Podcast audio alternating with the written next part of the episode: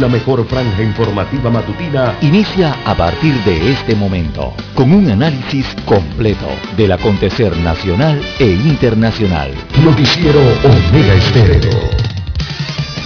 Omega Estéreo Noticias.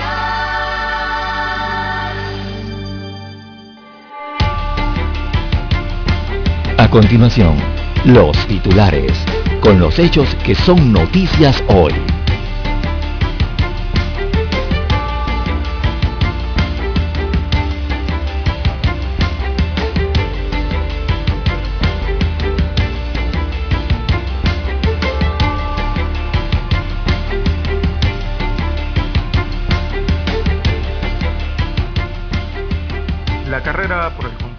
Del partido político Cambio Democrático se registra en el país. Analistas coinciden en que las aspiraciones eh, de la diputada Yanibel Abrego de, de presidir este partido político estarían dirigidas a debilitar la figura de Rómulo Rux y a utilizar el partido como un instrumento de negociación con otros colectivos políticos. También las reformas electorales continúan en el tintero. Esta semana precisamente es la última semana de la segunda legislatura del segundo periodo ordinario de la Asamblea Nacional con dos temas de suma importancia, aún por discutir. Por un lado están las reformas electorales y por el otro lado están los cambios al reglamento interno del órgano legislativo. También cifra de jóvenes vacunados con AstraZeneca sorprende al MINSA se confirmó la asistencia de jóvenes a la inoculación de las primeras 17 mil dosis y ha sido mayor a la esperada. En las próximas semanas llegarían 70 mil dosis más. También el canal de Panamá será carbono neutral para el año 2030. La administración del canal anunció que tiene proyectado el cobro por huella de carbono a los buques que transiten por el canal. Estamos tratando de definir cómo se traduce eso a la operación diaria de la vía interoceánica. Así que hablan de nuevas eh, tarifas. También para hoy, amigos oyentes, en otras informaciones tenemos que farmacéuticas no venden vacunas COVID-19 a empresas. Ya se confirmó a través de Pfizer BioNTech también de AstraZeneca y de Janssen, tres de las grandes compañías farmacéuticas. Ellos confirmaron que no tienen prevista la distribución de sus biológicos a través de canales privados a corto plazo. También hablando de la vacunación, bueno, la vacunación se traslada a los circuitos 8.2 y 8.3 y también al circuito 8.7. Eh, la asistencia de este último circuito en el 8-7 en Ciudad Capital fue una asistencia baja. Así que la jornada comenzará a partir eh, de hoy en el circuito 8-2 de Capira, también en el 8-3 de Chame y San Carlos. Y se informó entonces que en el 8-7 en Ciudad Capital, tan solo un 50% de los que se pretendían vacunar eh, fueron inoculados. Hay más de un 50% que no asistió a la vacunación.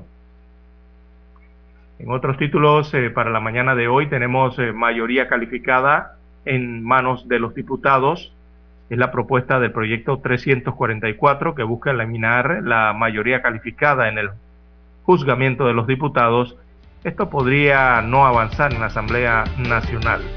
Así que modificar esta norma corresponde a los propios diputados y son ellos quienes deberán decidir si legislan o no sobre la materia.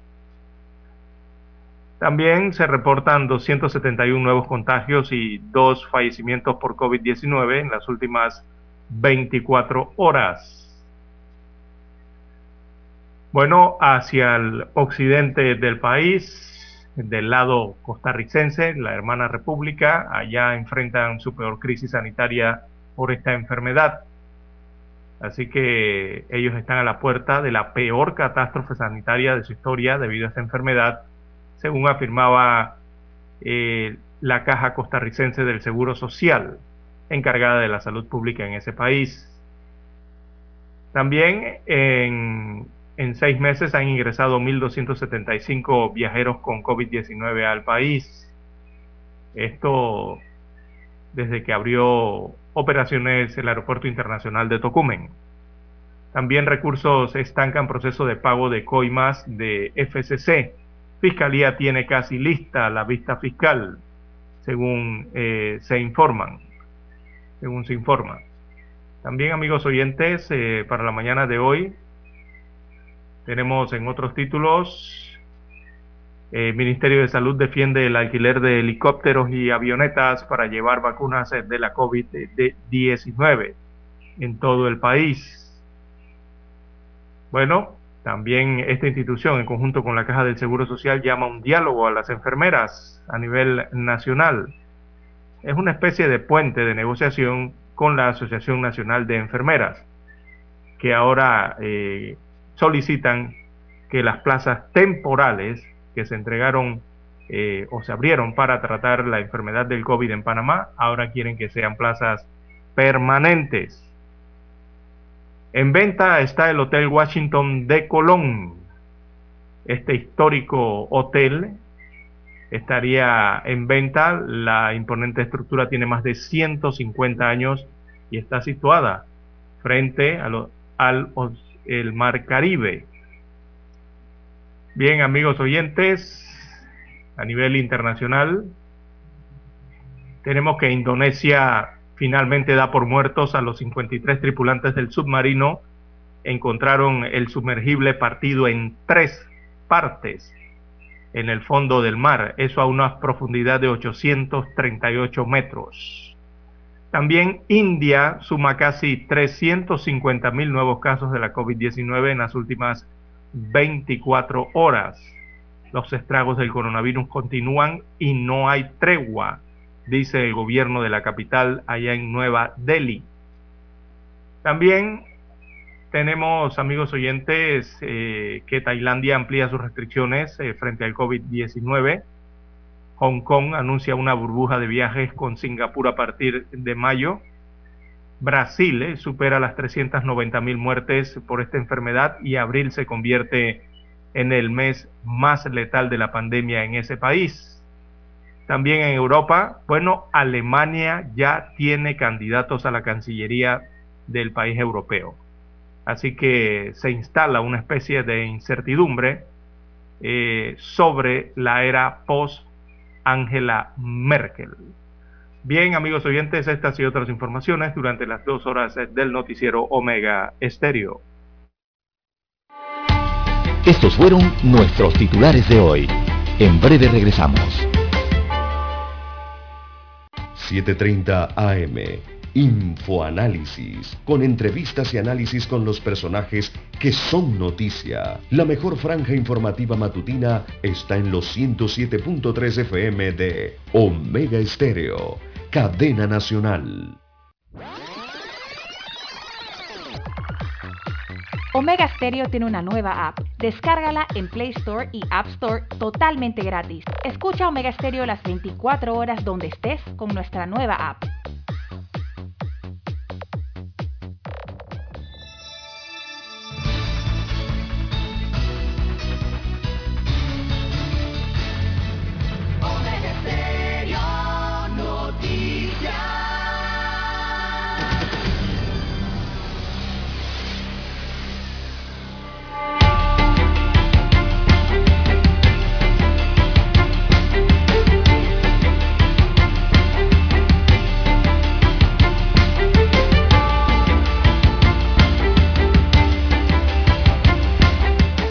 Amigos y amigas, muy buenos días. Hoy es lunes, si es, hoy es lunes 26 de abril del año 2021. Daniel Arauz nos acompaña en el tablero de controles en la mesa informativa. Les saludamos. César Lara. Y Juan de Dios Hernández Sanur para presentarle las noticias, los comentarios y los análisis de lo que pasa en Panamá y el mundo en dos horas de información, iniciando esta jornada como todos los días con fe y devoción agradeciendo a Dios Todopoderoso por esa oportunidad que nos regala en poder compartir una nueva mañana y de esta forma llegar así a sus hogares, acompañarles en sus automóviles y en su puesto de trabajo y donde quiera que usted se encuentre, en Panamá y el resto del mundo. Gracias a los amigos oyentes que todos los días nos escuchan y nos esperan. Gracias por esa distinción. Un, un noticiero para gente pensante, gente inteligente, la noticia comentada. Mi línea de comunicación, anóteles del WhatsApp, doble seis, catorce, catorce, cuarenta y cinco. Ahí me pueden escribir es el doble seis catorce catorce cuarenta y cinco. Gracias a los oyentes, pedimos para todos ellos salud, divino tesoro, seguridad y protección, sabiduría y mucha fe.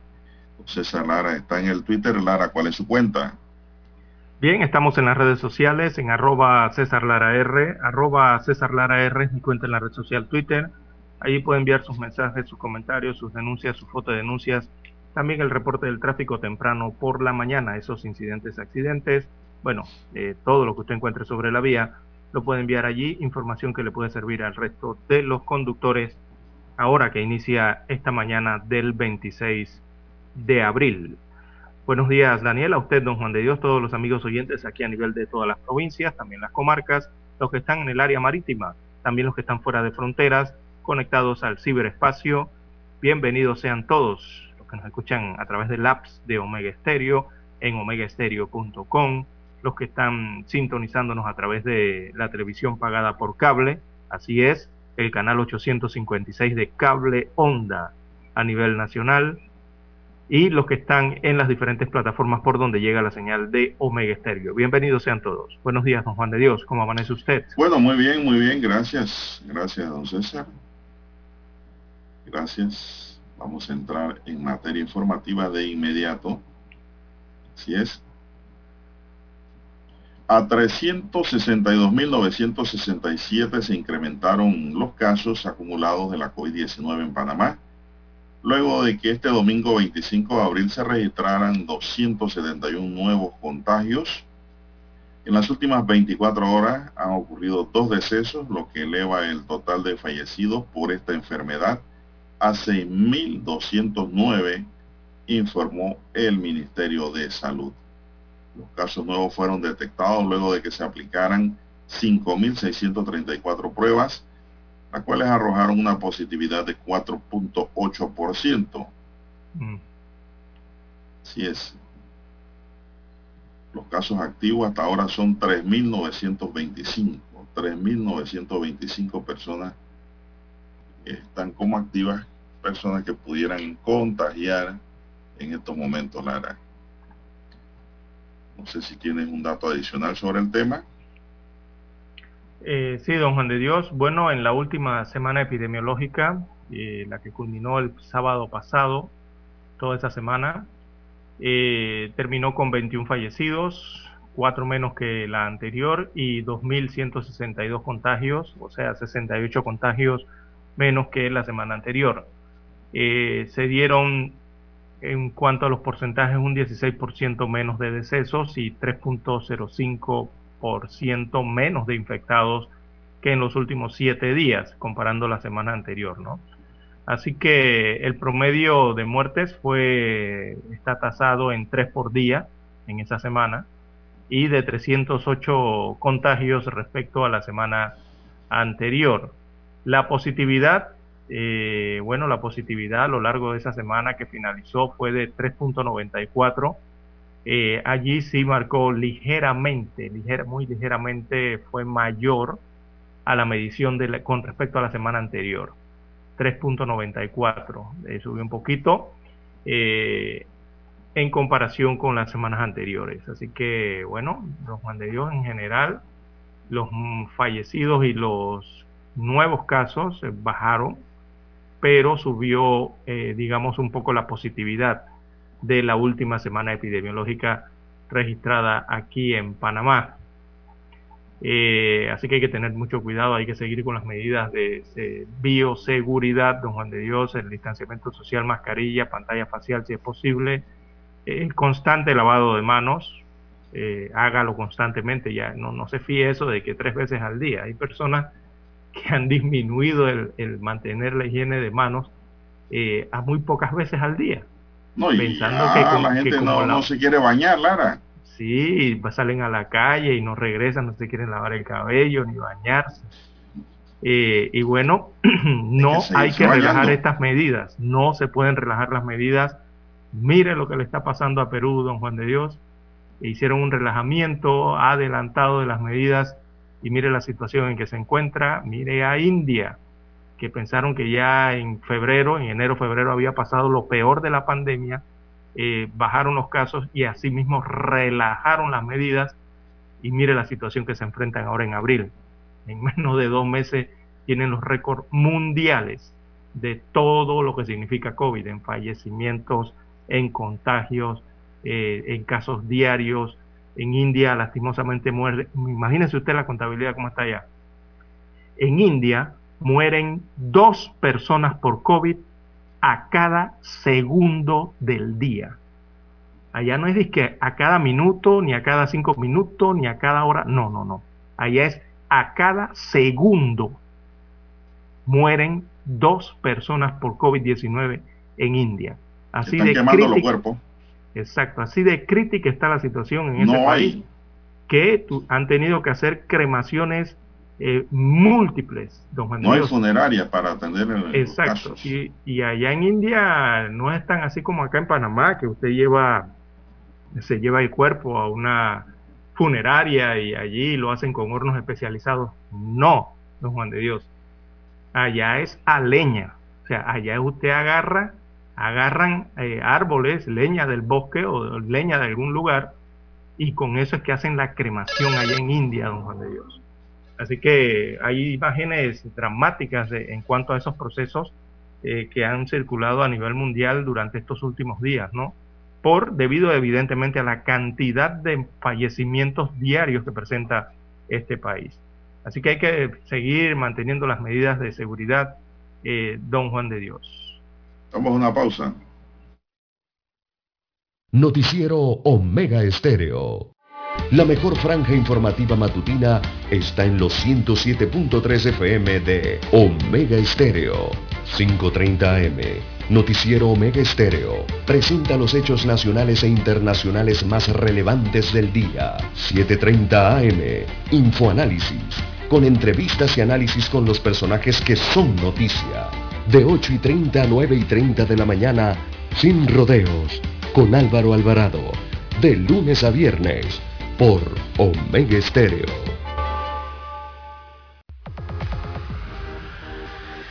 Omega Stereo tiene una nueva app. Descárgala en Play Store y App Store totalmente gratis. Escucha Omega Stereo las 24 horas donde estés con nuestra aplicación totalmente nueva. En centrales telefónicas, la casa del teléfono es tu mejor opción asesoramos y ofrecemos buena atención. Con años de experiencia trabajando para ti. La casa del teléfono, ubicados en ya Brasil y lista hermosa. La casa del teléfono, líder de telecomunicaciones. La casa del teléfono, distribuidores de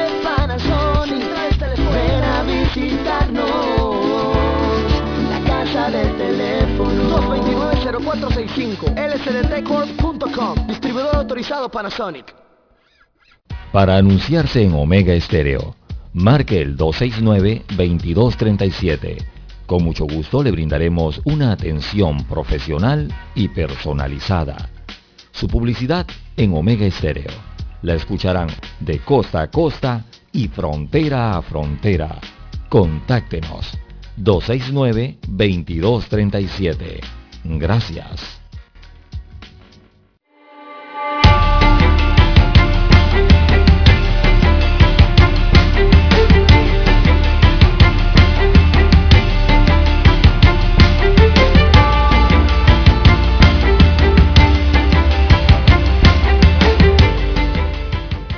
Bien, amigos oyentes, las 5.53 minutos de la mañana, 5.53 minutos de la mañana en todo el territorio nacional. Eh, bueno, eh, en síntesis, ayer dos nuevas defunciones, 271 contagios, tasa de positividad 4.8%, Eh, 6.209 son los decesos totales a lo largo de la pandemia y 362.900, perdón, 67 son los infectados o los contagios confirmados, o sea, los contagios totales en más de este año de pandemia. Eh, para hoy se anuncia entonces la vacunación en los distritos de San Carlos, en el distrito de Chame y en el distrito de Capira. Eso conforman dos circuitos, que son el 8.2 y también el circuito 8.3. Eh, hasta ahora se han aplicado, digamos, la cantidad de estadística en vacunas, eh, se han aplicado 619.190 dosis de vacunas, por lo menos, eh, una, la primera, ¿no? Eh, en el circuito 8.4 se aplicaron 11.645 eh, vacunas, logrando una cobertura del 88% de la población, según informan las autoridades de salud. Recuerden que ahí en el 8.4 era una vacunación especial, era por barrido sucio, ¿no? O sea, era completa a partir, eh, eran jóvenes, adultos y adultos mayores. Allá no sé, no era de 60 años para arriba. Así que han logrado cubrir en estos corregimientos, ¿verdad? De, perdón, distritos de Chepo, Aboga y Chimán, eh, al 88% de la población. Así que eso está muy bien. Lo que me llama la eh, atención es que en el 8.7 la asistencia fue baja. Sí, si acaso el 50% de, de, ¿Qué pasó allí? del listado que había de adultos mayores de 60 años de edad embarazadas y el otro tema de los maestros y profesores eh, se logró un, llegaron si acaso al 50%, a unas 25 mil eh, inoculaciones aproximadamente, ¿no? 25 eh, mil inmunizaciones. Cuando estaba contemplado, según las cifras, que en el 8-7 se esperaba vacunar a más de 53 mil personas en ese circuito. Sin embargo, se vacunó hasta el sábado, el último corte que hicieron, alrededor de 25 mil de ellas. lo que significa la mitad, don Juan de Dios. Sobraron la mitad de las vacunas para este circuito. ¿Qué está pasando? bueno, eso, la explicación tendrán que darla las autoridades de salud. Eh, lo cierto es que, don Juan de Dios... la gente no fue. Bueno, por una parte las personas no fueron. Eh, puede ser una de las causas, una de las aristas. La otra arista puede ser que recordemos que muchos de los funcionarios eh, en primera línea eh, también ya han sido vacunados. Eh, búscalo en forma general, ¿no? Médicos, enfermeras, maestros, policías, de diferentes profesiones que trabajan en el ala estatal, en, los, en, en estas instituciones que fueron vacunadas inicialmente. Muchas de esas personas también residen en este circuito, así como residen en otros circuitos como San Miguelito y varios otros ¿no? corregimientos. Por ahí puede haber otra explicación. La otra explicación es que recordemos que este circuito es uno de los más céntricos del área metropolitana. Don Juan de Dios, este es uno de los circuitos Bellavista, San eh, Bellavista, Betania, eh, Caledonia, Pueblo Nuevo. Eh, uno de los circuitos en donde hay quizás más viajeros, familias, podríamos decir, trabajadoras, en este circuito eh, que tienen capacidad de poder eh, salir del país o pagar viajes a otros países donde se están dando vacunaciones. Esa quizás pueda ser otra cantidad de personas que ya quizás estaban inoculadas y no fueron. Esa teoría no camina aquí. Y lo otro es el eh, tema de la movilidad de las personas. en el de la movilidad, en el de la movilidad de las personas, bueno, ahí me parece que sí cumplieron porque se sabe que, por ejemplo, corregimientos como Betania, eh, hay muchos adultos mayores que tienen problemas de movilidad o discapacidad, pero en eso yo creo que las autoridades de salud en conjunto con las otras autoridades locales tenían eso cubierto, con autobuses, llevaban a los médicos y a las enfermeras para vacunar en casa a las personas, don Juan de Dios, así como lo han hecho en otros circuitos, igualmente lo han hecho para este 8-7. ¿Por qué no fue, por qué nada más lograron el 50%? bueno, yo encuentro eh, eh, eh, estas aristas dentro del racismo que puede haber, mm, lo busco por allí, por estas aristas. Estas cuatro o cinco que tienen que ver con que o las personas había una especie de apatía, no, no, salieron a vacunarse, eh, otras que pueden haber muchas que residen en este lugar, de las cuales ya han sido vacunadas a través eh, de, Pero si ya han sido vacunadas, ya el sistema que tiene la IG lo dice. Exactamente. Ya, ya ellos automáticamente eh, actualizan el sistema de que cuando una persona le ponen una vacuna, en el momento que sea, al menos que las autoridades le hayan preguntado ¿y cuántos van a vacunar en el 8-7 y hayan dicho el padrón completo sin discriminar los que ya se habían vacunado o sin separar pues los que ya tenían ganchito o ya se habían vacunado y residen en ese circuito. Puede ser otra. Bueno, la información numérica que tenemos del 8-7, números, Lara, hay que hablar con números. La jornada culminó en el 8-7 con una baja afluencia ya que se tenía una con un censo, una población con un censo de 55 mil personas para vacunar. Y acudieron solo 27.427, Lara. Mire esa diferencia, según los registros del pasado 24 de abril. Es decir, 49.6% de las personas esperadas. Ni la mitad, no llegaron ni al 50. El jefe metropolitano de salud, Israel Cedeño, dijo que muchas personas sacaron su cita y no acudieron. ¿Vio? Añadió que en algunos casos esos ciudadanos ya fueron vacunados en otros circuitos, puede ser.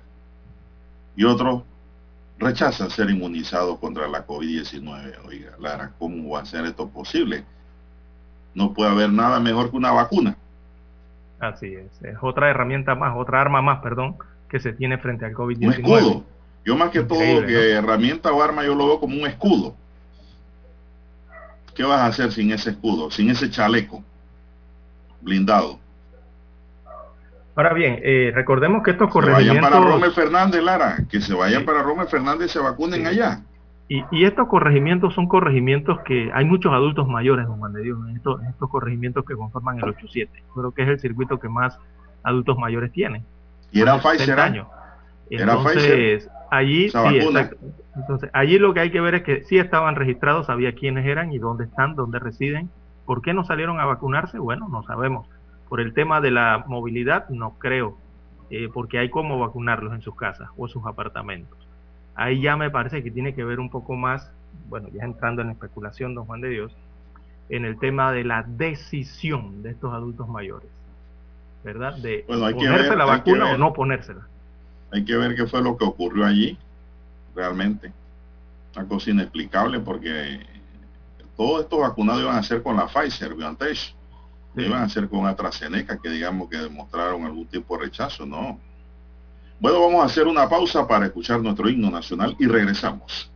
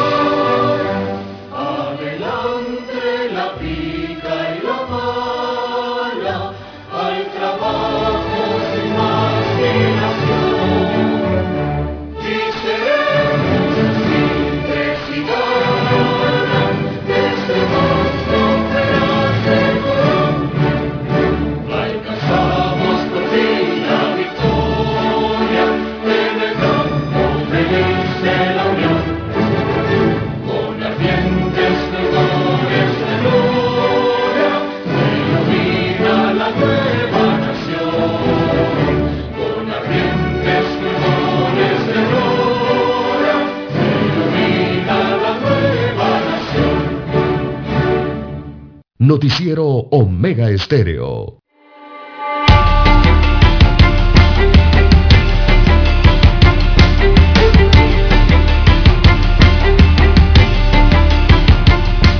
Costa Rica está a las puertas de la peor catástrofe sanitaria de su historia debido a la COVID-19, afirmó este sábado 24 de abril Mario Ruiz, gerente médico de la Caja Costarricense de Seguro Social, encargada de la salud pública en el país centroamericano. En tanto, en Colombia la situación es grave. Ayer se registraron 465 fallecidos por la COVID-19, lo que indica de que Panamá está rodeado en estos momentos eh, por el COVID-19, por lo que los panameños tienen que mantener la guardia en alto, cuidarse mucho, seguir las medidas de bioseguridad y evitar el contacto y el contagio, ya que la enfermedad está a la vuelta de la esquina amenazando con una tercera ola, don César. Así es, don Juan de Dios, es lo que tenemos, estamos, eh, es un emparedado, don Juan de Dios, estamos allí en la mitad eh, de estas dos naciones que están enfrentando esta grave crisis y bueno, si, si nos vamos más abajo de Colombia está peor la situación. Eh, para Perú, en Perú ayer registraban cinco muertos por cada eh, cada cinco minutos se registraba un fallecimiento, según las cifras que han dado en las últimas 24 horas, y aumentaron el número de casos. Serio la situación en unidades de cuidados intensivos en Perú. Y así, si usted va bajando, ¿no? Ecuador, complicado también la situación ecuatoriana, eh, con el tema del desborde de las unidades de cuidados intensivos y la falta de oxígeno. Y bueno, todos son países que están aquí cerca, en nuestro, eh, aquí alrededor nuestro, don Juan de Dios, por lo que hay que mantener esas medidas de bioseguridad. Bueno, Lara, el pasado sábado se registró otro sensible fallecimiento de una persona muy conocida en el mundo de la televisión, el amigo Eduardo Yayo Taylor. Así es. Hombre joven, 51 años, Lara por la mitad del camino de la vida apenas. Eh, lo agarró el COVID, pues nunca pensé, Lara, que eso iba a ocurrir con este amigo. Le tomó los pulmones el COVID, que, hay que cuidar, Lara, no caer en UCI por problemas de pulmones. Y no le dio la oportunidad a Lara a levantarse. No pudo levantarse. Una persona, por cierto, oyente aquí de este espacio y a menudo nos escribíamos. Así es. Y conocidos por todo en el mundo periodístico, en, el, los medios de comunicación. Camarógrafo y director de cámaras, productor también eh, que ha atendido o ha trabajado con innumerable cantidad de periodistas en Panamá, eh, todos los recordamos, ¿no? 30 años trabajó en Metcom, fue mi director, eh, mi Swiss director de cámara, cuando yo fui productor de televisión de noticias allí, en su momento hombre mágico de verdad, dedicado a su trabajo, hombre que hacía en los controles Lara cosas increíbles, interesantes y unidades en las unidades móviles y todo. y es, eh, era algo Lara, un hombre místico, don Eduardo Taylor, hombre sano, hombre de familia, dedicado a su casa, amigable. Hombre, yo lo conocí muy bien, hombre dedicado a su familia, a su casa, a su señora, a sus hijos. Oiga, y mira lo que ha pasado, cosa terrible, ¿no? Es muy jovial. Pues, por eso es que tenemos que seguir cuidando, Lara, tenemos que seguir al frente, porque jamás yo estoy seguro que mi amigo Taylor pensó que el COVID lo iba a abordar y lo iba a llevar de esa manera al despeñadero, quitándole la vida. Esto es un ejemplo, esto es un ejemplo de que el COVID no perdona y está allí. No, nadie está exento. Está invisible, está allí esperando. Así es, contraer la enfermedad y fallecer. Así es. Hombre deportista, muy bien jugaba fútbol. Sí, en la liga, recuerda. Así es, eh, jugaba fútbol, eh, qué sé yo. Eh, era un hombre activo, con 51 años. Mire usted, la mitad del camino recorrido en la vida de cada hombre. Yo pongo siempre el promedio de vida en 100 años, ¿no? Sabemos que el promedio es antes, pero yo lo pongo en 100 y mira lo que ha pasado en Panamá, hombre. Pasa a su alma, a sus familiares, eh, Lara, Dios le dé fuerzas para seguir adelante. son cosas increíbles que pasan. Yo diría que uno de los mejores directores técnicos de televisión en Panamá. Así es. Otro que falleció de Metcon por el COVID Lara fue el amigo Tuñón, que también era muy bueno en lo que era dirección de cámaras y controles y creativos sobre todo. Eh, él falleció primero, ahora fallece Taylor. Bueno, pasa su alma, que Dios lo tenga en la gloria, de verdad, una distinguida persona, de verdad que sí. Dani está pidiendo un cambio, vamos a la pausa, don Dani, volvemos.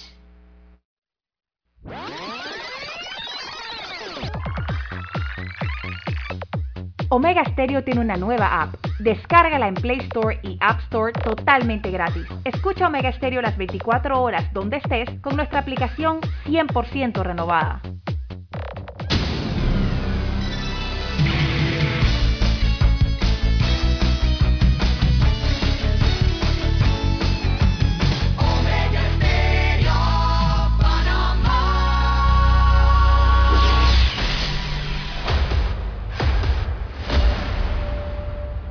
Desde los estudios de Omega Estéreo, establecemos contacto vía satélite con la voz de América. Desde Washington, presentamos el reportaje internacional.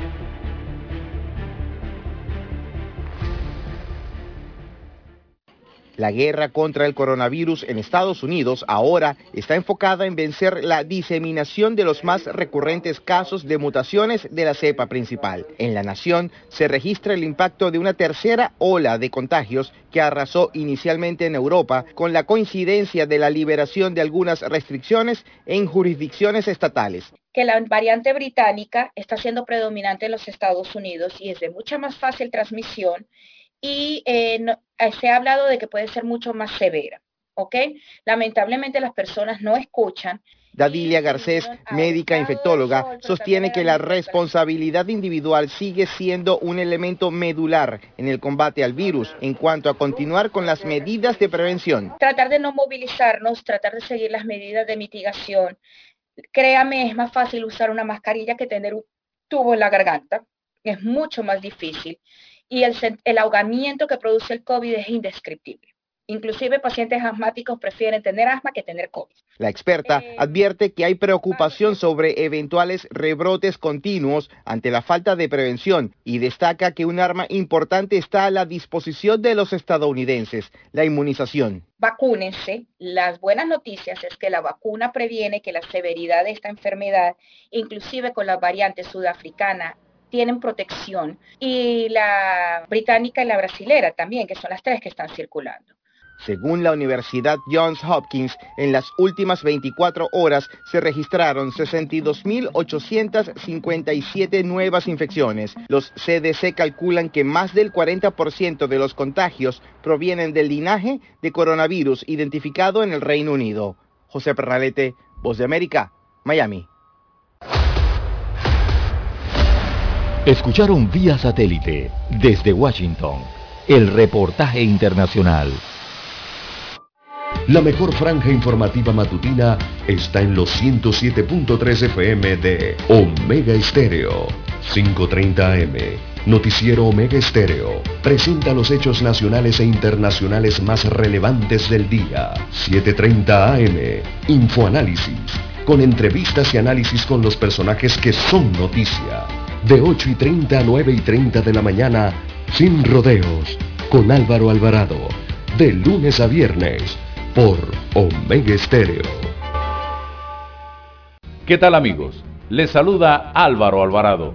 Quiero invitarlos para que me acompañen en mi nueva casa, Omega Estéreo, donde estaremos hablando sin rodeos de los temas que interesan a Panamá, de lunes a viernes, de 8 y 30 a 9 y 30 de la mañana sin rodeos, con Álvaro Alvarado, por Omega Estéreo.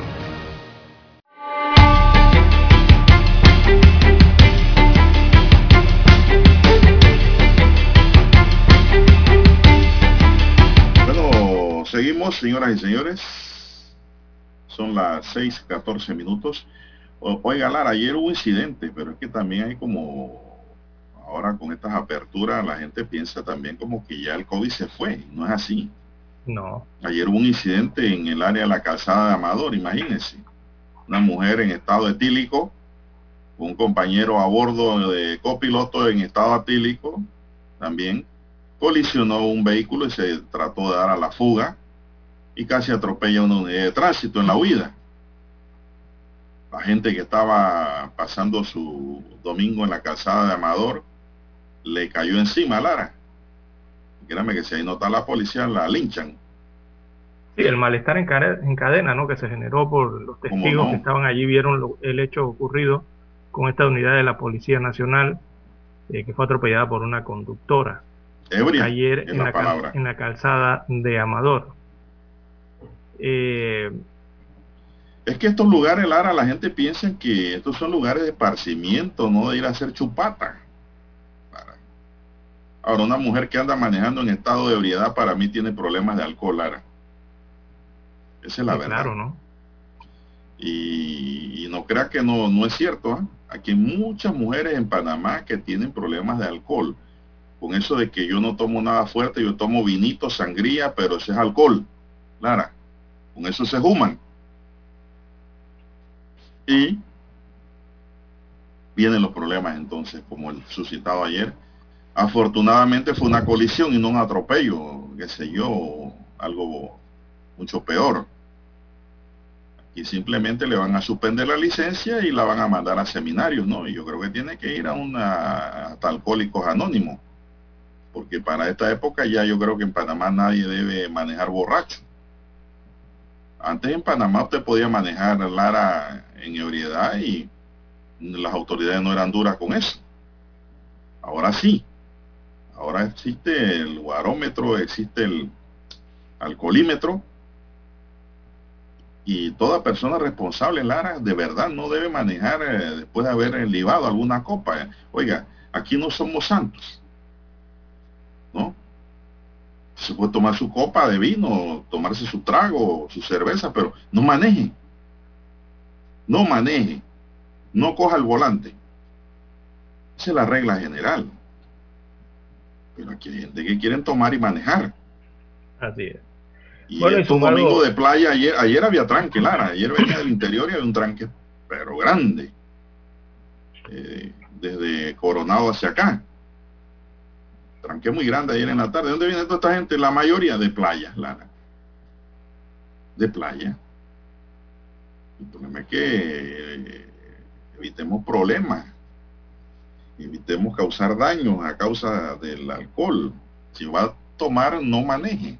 Simplemente así.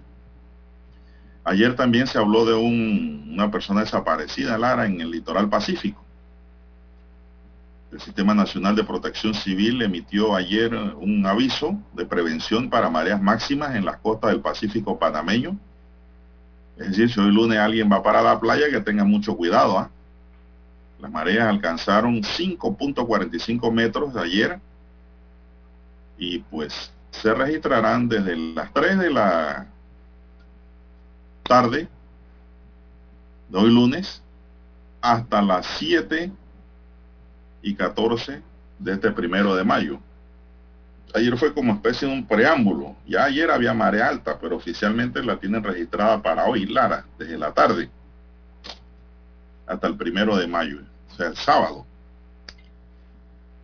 Así que hay que evitar realmente meterse al mar con esa mar picado, esas olas grandes.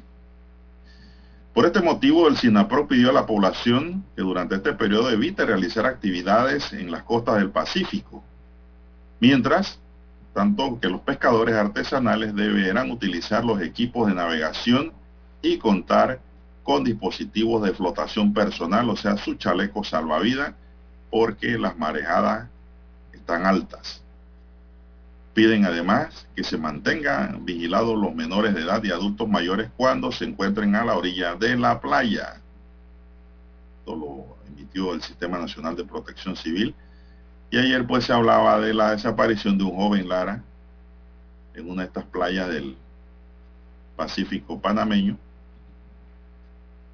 Eh, que estaban, habían montado la búsqueda y no lo encontraban, dos, tres horas buscando y pues el mar se lo tragó, se lo llevó. Así es. Son las 6.20 minutos y Colón se ha convertido, Lara, en estas últimas horas en un lugar muy peligroso, pero peligroso de verdad. Tres dobles homicidios en siete días en Colón. Son cifras que asustan a cualquiera. Y lo curioso, si usted nota las noticias, es de que matan de dos en dos. O sea, una bala loca también le puede pegar a un inocente. Mataron a dos que estaban en una parada. Pasó un carro repartiendo balas. Y mató a dos muchachos que estaban en una parada el sábado. Ayer también murieron dos más. Esto es increíble lo que está pasando en la criminalidad, sobre todo en la provincia de Colón. Así es. La policía dice que ellos están recibiendo 80 mil llamadas mensuales por violencia, por robo, por rescate y accidente. Es decir, el centro de cámaras de la policía, centro de recepción de llamadas, está activo. 80 mil llamadas mensuales a las que le deben dar respuesta inmediata. Se están dando dice la policía que con un 100% de efectividad a la hora de dar respuesta a los distintos problemas y situaciones delincuenciales, casos de violencia o accidentes de todo tipo en las estadísticas en que maneja el Centro de Operaciones Nacional del Ministerio de Seguridad, conocida como CON, con sus siglas, desde que se implementó, amén de las salidas de oficio que hace la policía cuando ven cámara movimientos raros, actos delincuenciales también que no necesariamente reciben la llamada, sino de que ellos ven el movimiento en la cámara e inmediatamente llaman al patrulla más cercano o patrullero o policía más cercano para que acuda al lugar. Y pues esto ha bajado también en gran medida la cantidad, la cantidad de robos que se dan día a día, amén de que han aumentado la cantidad de detenidos que hacen su fechoría e inmediatamente son capturados por los patrullas que acuden al auxilio del que ha sido despojado de algo, ha sido violentado por parte de los delincuentes. Este se pregunta mucho, ¿y qué es el CON? Bueno, para que sepan, es un centro integrado que está compuesto por unidades de la fuerza pública, entidades gubernamentales que son enlaces que están establecidos a través de la ley 120 que se creó en 1900, 2019. Este lugar está funcionando desde el mes de enero y hasta la fecha se han estado trabajando con lo último en un sistema de biovigilancia para ayudar a toda la población del país y resolver situaciones que antes resultaban casi imposibles.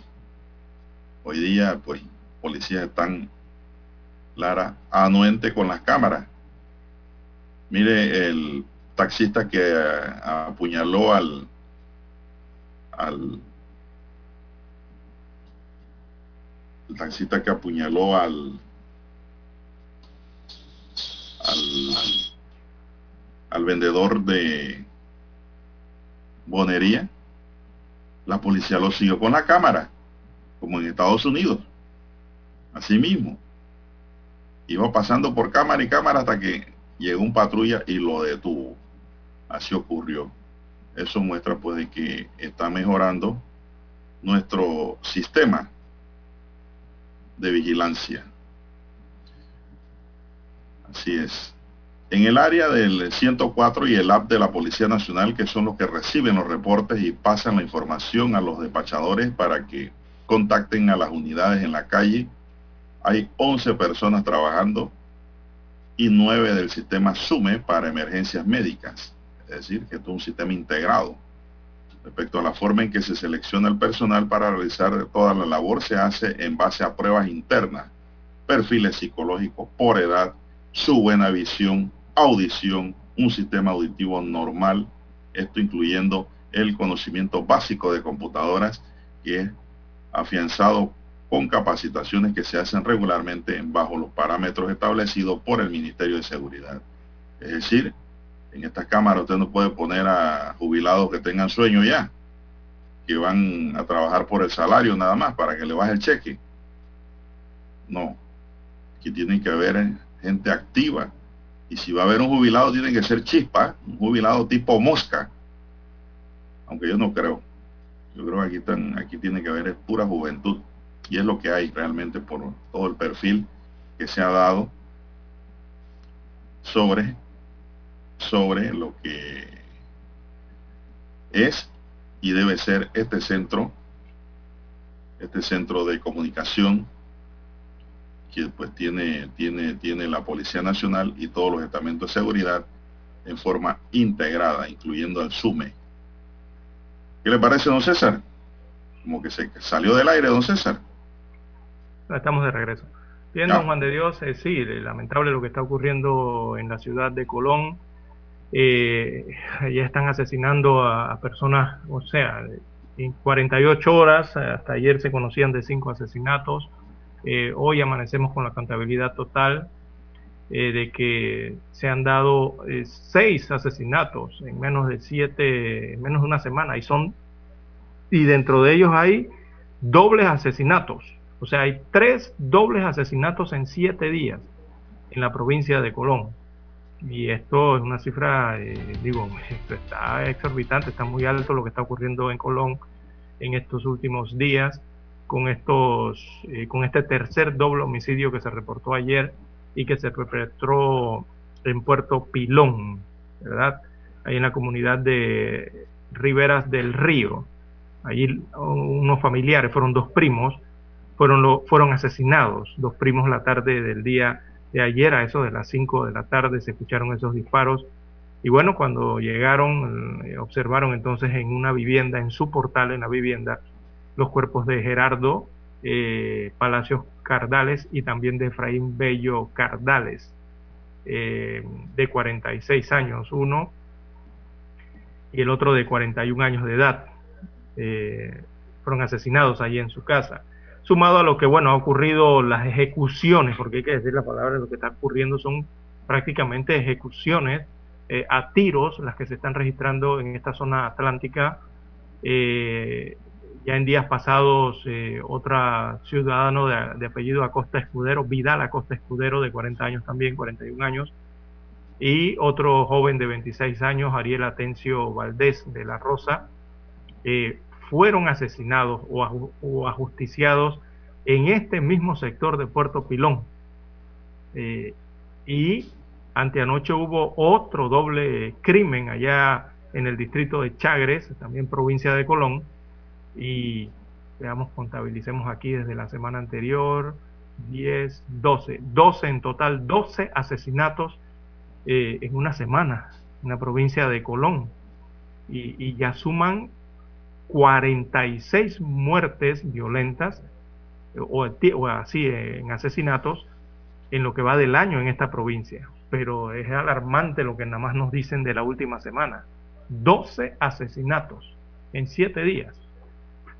Eh, muy alta esa cifra y sobre todo las características con que vemos se están ejecutando estas, estas muertes en la provincia de Colón. Todo indica que es eh, esta criminalidad viene con el tema de las drogas, de las pandillas, por la forma eh, en que lo están haciendo. Ah, son ajusticiamientos prácticamente, don Juan de Dios.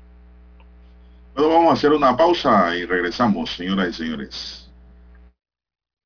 7.30 AM Infoanálisis, con entrevistas y análisis con los personajes que son noticia. La mejor franja informativa matutina está en los 107.3 FM de Omega Estéreo, cadena nacional. Desde los estudios de Omega Estéreo, establecemos contacto vía satélite con la voz de América. Desde Washington, presentamos el reportaje internacional.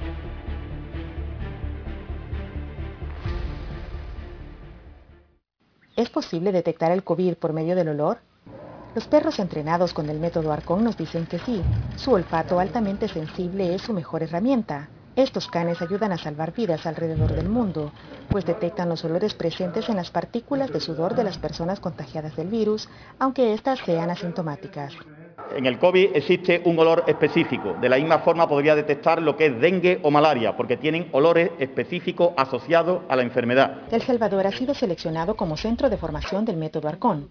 El curso se desarrolla en las instalaciones del aeropuerto salvadoreño. Autoridades de migración, bomberos, Policía Nacional Civil y Ministerio de Defensa participan en el entrenamiento. Este método está eh, cumpliendo nuestros objetivos y nos permitirá como cuerpo de bomberos y como equipo de seguridad pública dar también una atención prioritaria. Han llegado a tener aquí ahora mismo los perros más efectivos del planeta en detección de COVID, con el porcentaje por primera vez, ahora aquí en El Salvador, del 100%. El Salvador se une a la corta lista de países latinoamericanos que entrenan a perros para detectar COVID, como Chile, Argentina, Colombia y México. En El Salvador se ha entrenado a siete canes, mismos que no pueden contagiarse del virus. Está discriminando los olores y en el quinto localizó el, la muestra COVID. El programa termina el 30 de abril y nosotros calculamos que en los primeros 15 días ya tenemos todos los equipos listos para ponerlos a trabajar en todas las fronteras correspondientes. Estos son Sophie y Diamond, dos de los perritos que han sido entrenados con el método Arcón. En unas semanas, estos canes iniciarán esta importante misión en tierras salvadoreñas. Claudia Saldaña, Voz de América, El Salvador. Escucharon vía satélite desde Washington el reportaje internacional.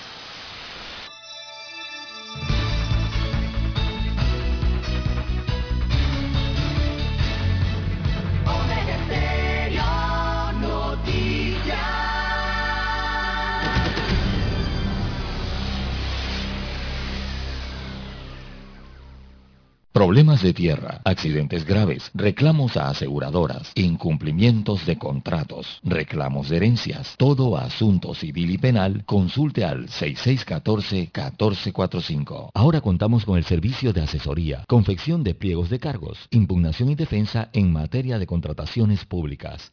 6614-1445. Noticiero Omega Estéreo. Las noticias impresas en tinta sobre papel. Con ustedes. Escuchando el periódico. Los titulares de las primeras planas de los diarios estándares de circulación en Panamá.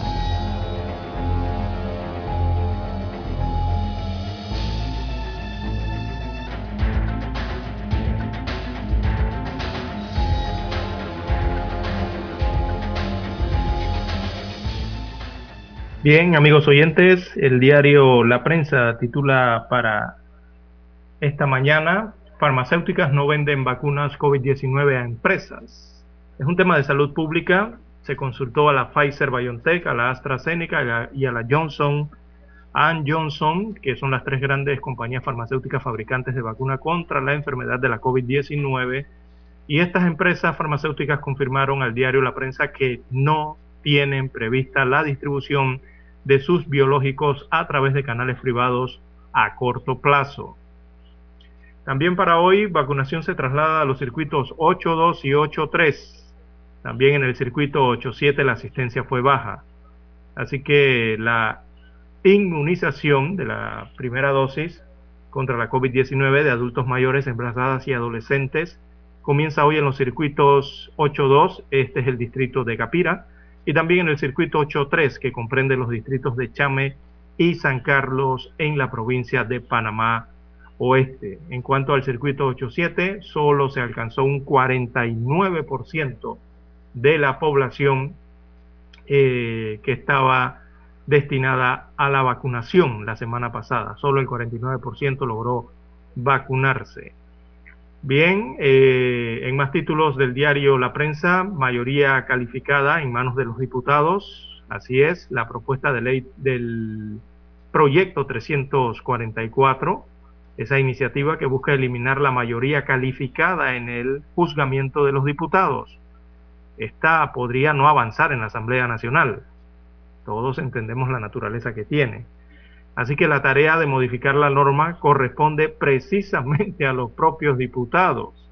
Son ellos quienes deberán decidir si legislan o no sobre la materia. Este es como quien dice amarrarse la soga al cuello. No creo que lo vayan a hacer.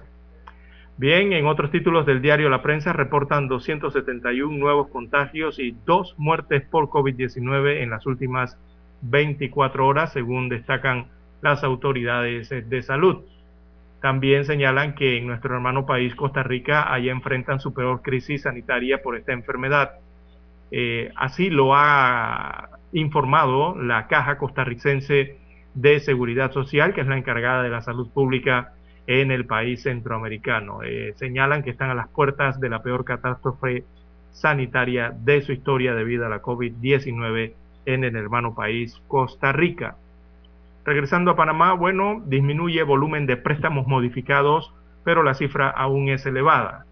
Eh, esto, según las estadísticas en el último mes, la cifra de préstamos modificados, eh, estos son los préstamos que son objeto de alivio financiero, ¿no?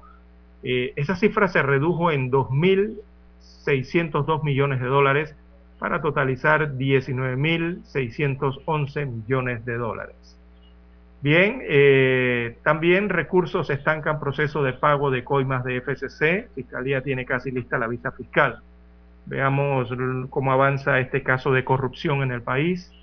Las investigaciones por el presunto peculado y blanqueo de capitales relacionadas con la constructora de la fase 2 del corredor Vía Brasil, la Vía Domingo Díaz y el casco antiguo a cargo de la empresa FCC están paralizadas desde noviembre del 2020 en espera que el segundo Tribunal de Justicia resuelva una solicitud de acumulación del ex ministro del MOP, Federico Suárez, imputado en este caso.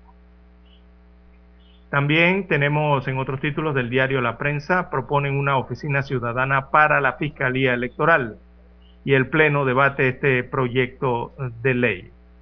Así que es lo que está proponiéndose incorporar eh, en la ley orgánica de la Fiscalía General Electoral. Es una entidad, una oficina de capacitación y de enlace de los ciudadanos. También desde el aeropuerto de Tocumen indican eh, más bien informan que en seis meses se, han, se ha ingresado a Panamá o han ingresado a Panamá 1.275 viajeros con COVID-19, o sea, son 1.275 viajeros positivos con la enfermedad que fueron detectadas en la terminal aérea. Ellos le aplicaron el respectivo protocolo. También eh, la prensa titula hoy que esta semana eh, continuará el diálogo con enfermeras sobre el pago de sobresueldos y otras exigencias o peticiones que tienen Los Ángeles Blancos. Así que las autoridades de salud informaron que se han agendado tres reuniones para la semana a fin de continuar abordando los temas relacionados con las peticiones de los gremios de enfermerías. Una de ellas es transformar entonces las plazas eh, de contratos a plazas permanentes. Muchas de estas plazas fueron abiertas eh, ante la emergencia del COVID-19. Se habían abierto esas plazas para atender la pandemia y eran plazas temporales. Bien, eh, bueno, son los principales titulares que aborda hoy el diario La Prensa en su portada. Pasamos ahora a los títulos que tienen portada el diario La Estrella de Panamá. Así es, la estrella dice canibalismo y deslealtad, el pan de cada día de los partidos políticos. Expertos consultados por la estrella de Panamá coinciden en que los colectivos tradicionales no existen valores ni ética, solo intereses particulares. Aparece la fotografía aquí de Rómulo Rock junto a doña Yanibel Abrego. También tenemos Eddie González, el herrerano que lanzó un no-hitter en la pelota mayor. El lanzador profesional cuenta cómo fue su trayectoria en el béisbol nacional, sus orgullos y la razón de su retiro prematuro, además de su añorada añoranza por el diamante como lanzador. Blas Petit, el pintor invisible, el maestro de la plástica panameña Aristides Ureña Ramos, destaca el valor, la trayectoria y la esencia de la obra del pintor nacional Blas Petit en una entrevista introspectiva del diario La Estrella. Cancilleres del Mercosur discutirán asuntos comerciales claves para el bloque. Los cancilleres de Argentina, Brasil, Uruguay y Paraguay se reúnen hoy de manera virtual en momentos en que el bloque atraviesa fuerzas y fuertes críticas internas, destaca hoy el rotativo. Canal de Panamá analiza construcción de cuarto juego de esclusas y cobro, y cobro por huellas de carbono. Lo dice el administrador de la vía acuática.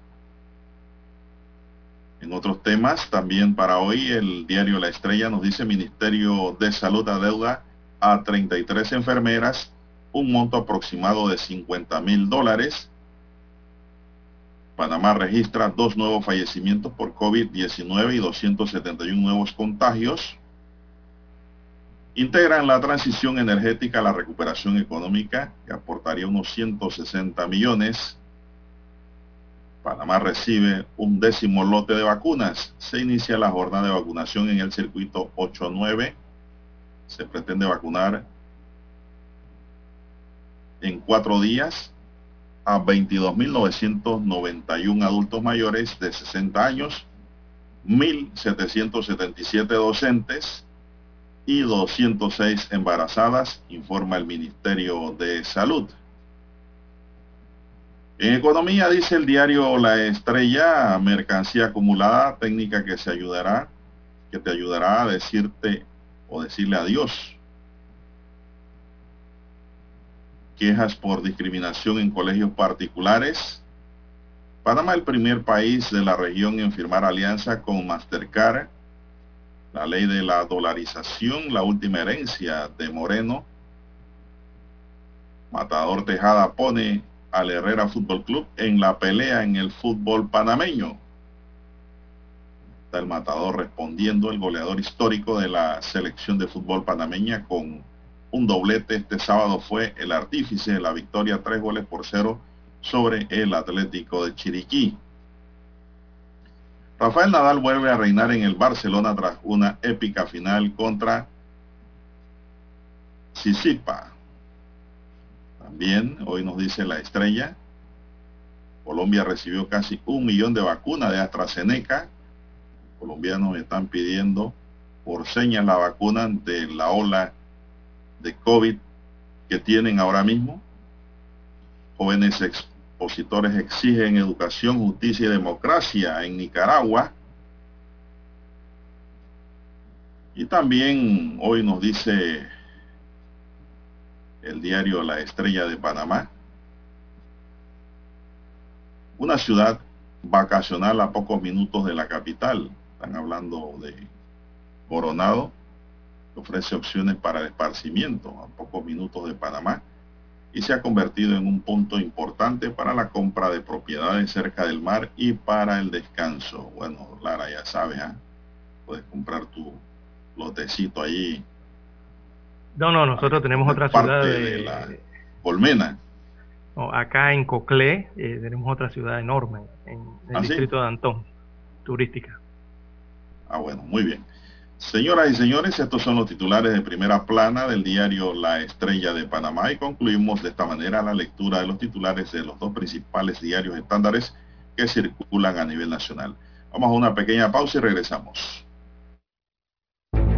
Hasta aquí, escuchando el periódico. Las noticias de primera plana, impresas en tinta sobre papel.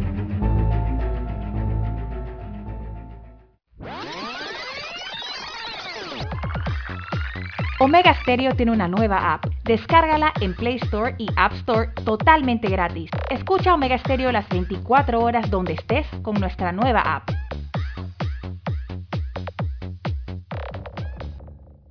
Para anunciarse en Omega Estéreo, marque el 269-2237.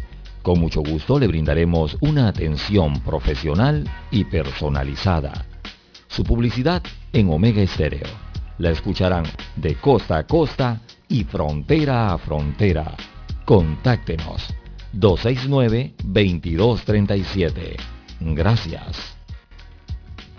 Cosas que haré ahora de jubilado. Jugar con mis nietos y que Ñita les haga un comidón. Hacer 45 minutos en la caminadora. Conectarme por videollamada para hablar con Tony. Verme la nueva temporada de mi serie favorita. Cuando estás jubilado, los momentos en familia se disfrutan más. Pide tu préstamo personal de recién jubilado y recibe un bono gratis de hasta 350 balboas. Llámanos al 875-55. Credit Corp Bank. Cuenta con nosotros. Cálculo de interés sobre saldo. Tasa de interés nominal desde 6.60%. Tasa efectiva 7.60%. 25 años plazo. El bono aplica para los 100 primeros préstamos de 5.001 en adelante. No aplican refinanciamientos. Promoción válida del 12 de abril al 12 de mayo de 2021. Para más detalle de la promoción ingresa a www.creditcorban.com. El 7 de febrero de 1981 ocurrió uno de los hechos más importantes de la radiodifusión en Panamá los panameños fuimos testigos del nacimiento de la mejor cadena nacional en FM estéreo. Las 24 horas. Omega Estéreo. 40 años de innovación.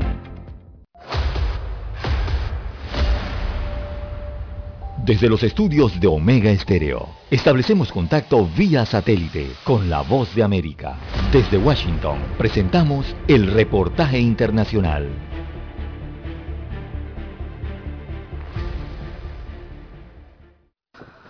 Casi 8 millones de personas en El Salvador, Guatemala, Honduras y Nicaragua padecen inseguridad alimentaria, una cifra que se ha disparado en dos años de 2.2 millones que se registraban en 2018. Muchas personas que antes no eran afectadas por el hambre ahora se saltan comidas o reducen el tamaño de las porciones.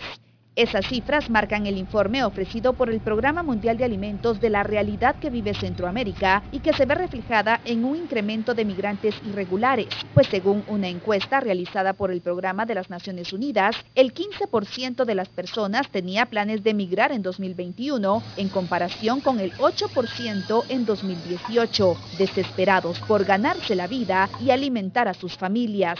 El informe resalta que la situación empeoró con el paso de los huracanes ETA e IOTA en 2020.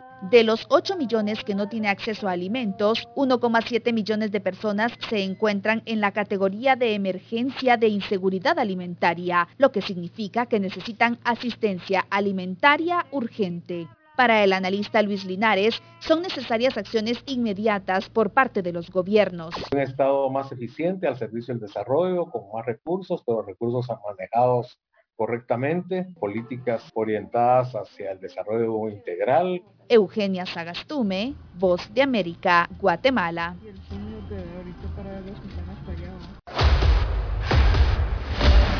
Escucharon vía satélite desde Washington el reportaje internacional. En 1981 apostamos a la calidad del sonido FM estéreo. Omega. En 2021 seguimos a la vanguardia. Esta es la generación Omega. Somos Omega Estéreo. 40 años siendo la cadena nacional en FM estéreo pionera en Panamá.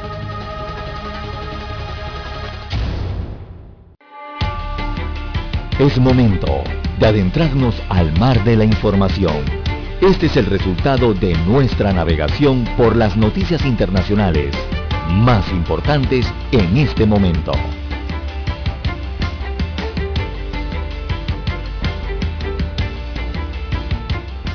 Bueno, la tarde de este domingo 25 de abril trascendió que el cantante y trompetista Willy Colón tuvo un accidente de carretera el pasado 20 de abril cuando viajaba en compañía de su esposa. Eh, según los informes de RCN Colombia, Colón resultó con varias lesiones, entre ellas una conmoción cerebral y fracturas en su vértebra cervical. El accidente en el que también resultó lesionada la esposa de Colón fue en una vía de Carolina del Norte en Estados Unidos. La esposa de Colón, eh, doña Julia, sufrió varias laceraciones y contusiones, sin embargo fue atendida y dada de alta del hospital Outer Band en Naushit, Carolina del Norte, reportó la cadena colombiana de radio. Así es. En tanto, abro comillas, dice, me acabo de enterar que Willy Colón y su esposa Julia sufrieron un accidente de tránsito serio hace cinco días. Enviamos nuestros deseos de pronta recuperación para ambos y que Willy pueda superar este difícil momento, dice Rubén Blay, cantautor panameño con quien tuvo algunos roces recientemente. De acuerdo con el diario El Tiempo, los Colón fueron sacados de entre escombros y llevados a un hospital local. Eh, el rotativo colombiano detalló que la condición de Colón requirió transporte al hospital Centara Norfolk, un centro de trauma de nivel 1 en Norfolk, Virginia. Así es, esto es lo que ocurrió pues al cantante de la salsa, Willy Colón. Sigue usted, don César, con otro internacional de la navegación. Bien, las 6.50 minutos de la mañana en todo el territorio nacional. Y arranca entonces la campaña para elegir el próximo canciller eh, o la canciller en Alemania.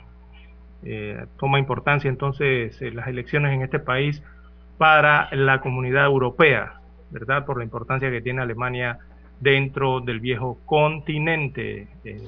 Bueno, y hay una ex campeona de salto de trampolín que no tiene mucha experiencia gubernamental. Y bueno, ella es la que está marcando como posible reemplazo de Merkel en esa Cancillería. Y se trata de... Em, es como una especie de bomba ¿no? que ha caído en Europa y en Alemania porque por primera vez los del Partido Verde lideran las intenciones de voto en Alemania. Eh, tiene un 28% de apoyo según el último sondeo realizado en este país y está por delante esta candidata eh, de la Unión Conservadora, que es a la que pertenece Merkel y que ha dominado en los últimos años en Alemania. Ella se llama Annalena Baerbock, tiene 40 años de edad y es la candidata para reemplazar a Angela Merkel, la que más posibilidades tiene. Eh, hay otro candidato eh, que es Armin Laschet. Eh, también, estos son los dos que se van a disputar entonces lo que conocemos acá como presidencia, pero allá se le llama Cancillería, de Alemania. Armin Laschet y Annalena Baerbock. Todo parece indicar que Alemania tendrá una canciller verde en este sentido, ¿no? Eh, ¿Por qué se llama Partido Verde? Porque bueno, es el partido de los ecologistas en Alemania. Así que el resto de las naciones europeas eh, tienen sus opuestos sobre la decisión que va a tomar, eh, van a tomar los alemanes, entonces en la elección de su nueva Cancillería. Y esto por, repetimos, la importancia que tiene Alemania entonces para la comunidad europea, ¿no? De las naciones más poderosas allí dentro del cono europeo. Avanza el reloj, hora exacta, 6.52, 6.52 minutos. Y pues se ha hecho sondeo Lara de opinión en Perú y el candidato izquierdista Pedro Castillo ganaría el balotaje de junio por la presidencia de Perú ante la derechista Keiko Fujimori, según un sondeo difundido ayer, el tercero que lo coloca al frente de las preferencias electorales peruanas.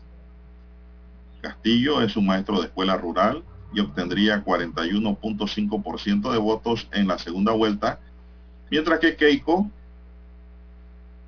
Fujimori, hija de, eh, de Alberto Fujimori, lograría 21.5% según la encuesta del Instituto de Estudios Peruanos difundida por el diario La República. Un 21.2% de encuestados votaría en voto blanco o viciado, mientras que un 13.5% no define su opción. El sondeo interrogó a 1.367 personas del 17 al 21 de abril y su margen de errores de 2.65%. El sondeo es el tercero de las elecciones generales del 11 de abril a la fecha en las que Castillo dio el batazo o batacazo al dominar la primera vuelta con 18.92% de los votos seguidos de Fujimori con 13.40% entre un total de 18 candidatos sin favoritos. Eso es lo que dice ese sondeo. Bueno, hay que ver eh, si se encuadra la realidad de Lara, porque últimamente no estoy creyendo los últimos años en sondeo y encuestas.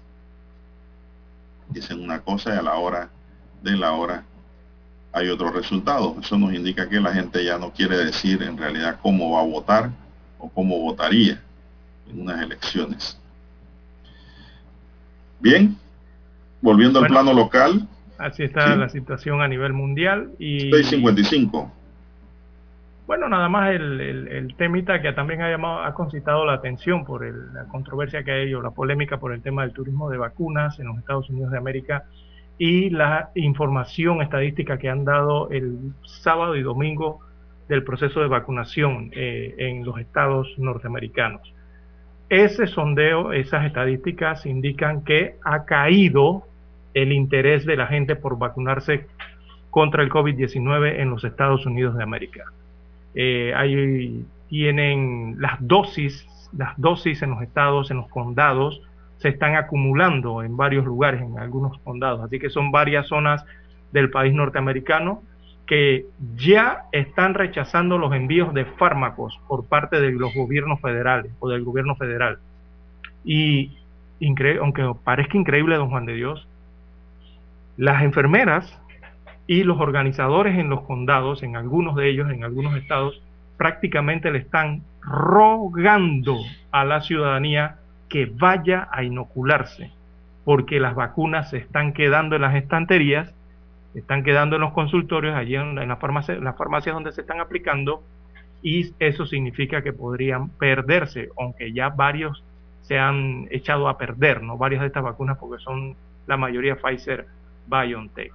Así que la asignación de vacunas, todo indica que allá la demanda, eh, eh, o sea, a medida que la oferta de vacunas supera la demanda, ya algunos lugares eh, en los Estados Unidos están rechazando los envíos porque no hay interés de parte de la población de acudir a la inoculación. Eso prácticamente se está paralizando. Alguna gente no la quiere, según han dicho los encargados de estos procesos de inoculación en algunos estados como Kansas, en otros como Mississippi y así en varios, ¿no? Es lo que está ocurriendo en los Estados Unidos. Evidentemente ya ellos han alcanzado más del 50% de la población, eh, han vacunado a más de 200, 220 millones de personas, por lo menos con la primera dosis. Así que eh, muchos ya están vacunados y está cayendo esa demanda, ¿no? Y es el nuevo desafío que enfrenta ese país para tratar de dominar o conquistar a esta pandemia, porque el llamado era a la vacunación.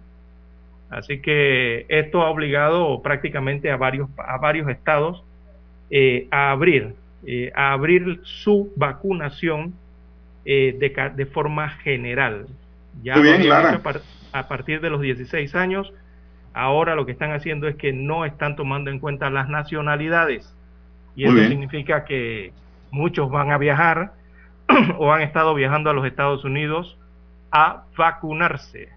Eh, recientemente, el fin de semana, Los Ángeles, Las Vegas y Miami han anunciado que no van a tener restricciones para el tema de la vacunación.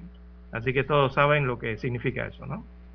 Bueno, siguiendo ahora el plano nacional, Lara, aquí me escribe un oyente y dice, ¿por qué Lara no quiere hablar de béisbol? Ah, no, eh, porque vamos al cambio prácticamente, o quiere hablar los No, no, no, no, hable de béisbol. Anoche dejaron tendido a los coclesanos. Nuevamente, por segunda vez, ¿qué estará pasando, don Juan de Dios? Falta de concentración. Eso los sí. los hereranos prácticamente han agarrado a los coclesanos en estos dos últimos o estos dos partidos que han perdido en el último episodio, noveno episodio, y han aprovechado lo que prácticamente es la desconcentración del equipo coclesano en esos últimos episodios y con esa desconcentración los han dejado tendidos en el terreno dos veces, don Juan de Dios, y anoche nuevamente se repitió esa historia. Eh, Herrera venció a Coclé cuatro carreras a tres en el noveno episodio, don Juan de Dios, mal recorrido de base de los coclesanos. Para tomar la mala, de la serie. Mala parada, malos tiros, no están concentrados en el juego. Y los herreranos que sí están en lo que están. Se confían ya pensando que tienen el juego en la bolsa, en el bolsillo. Han aprovechado esos errores y los han convertido en carrera, dándole la victoria. La serie está 3-2 a, favor, a favor de los herreranos. Oiga, si Cocle no se hubiera descuidado en esos dos partidos, ya fuese campeón. Sí, claro. esos dos partidos significaban el campeonato. Y se descuidaron en el último episodio. Y los dos partidos los han perdido en el último episodio. Y con ventaja, porque tenían ventaja de dos carreras en uno y en la otra tenían ventaja de tres carreras. Y en el último episodio de falta de concentración. Las anotaciones. Falta de concentración por parte Hoy es libre, don Juan de Dios. Hoy es libre en el campeonato y se reanuda el martes con el regreso de la serie a la ciudad de Aguadulce, estadio Remón Cantera de Aguadulce. Eh, se verá entonces, se verán las caras allí. Nuevamente estos dos equipos luchando por esta gran final, que ha sido una buena final, don Juan de Dios, ¿eh? emocionante. Sí, los, los juegos han sido muy buenos, eso no se puede negar. Ha sido digno esta final. Vamos a la pausa.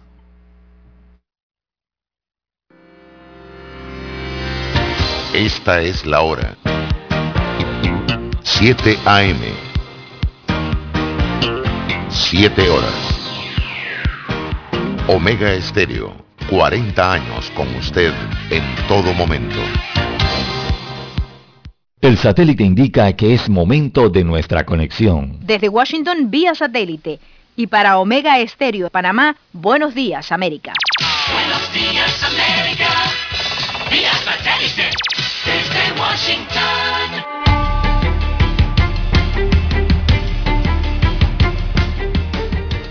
Desde Washington les informa Henry Llanos. La mayoría de los estadounidenses aprueban el desempeño general del presidente de Estados Unidos, Joe Biden, a medida que se acerca al final de sus primeros 100 días en el cargo, según muestran dos importantes encuestas nacionales con calificaciones positivas por su manejo de la pandemia por coronavirus y críticas negativas por controlar el aumento de migrantes en la frontera con México. Una encuesta del Washington Post y ABC News muestra que el 52% de los adultos dan a Biden una opinión favorable en comparación con el 42% que lo desaprueba. Una encuesta de NBC News le da a Biden una calificación favorable de 53% frente a 39% que no lo favorece. El Departamento de Policía de Nueva Orleans alertó sobre un tiroteo ocurrido en la conocida ciudad del estado de Luisiana en la madrugada del sábado y que dejó al menos cinco heridos. Se trata de una continuidad de actos violentos relacionados con armas de fuego en California, Colorado, Carolina del Norte, Georgia e Lo que ha llevado a que el presidente de Estados Unidos, Joe Biden, comentara recientemente que es una vergüenza nacional lo que está pasando y que es un flagelo que debe terminar. En Venezuela son bajas las expectativas respecto a la nueva alianza política presentada por la oposición liderada por Juan Guaidó.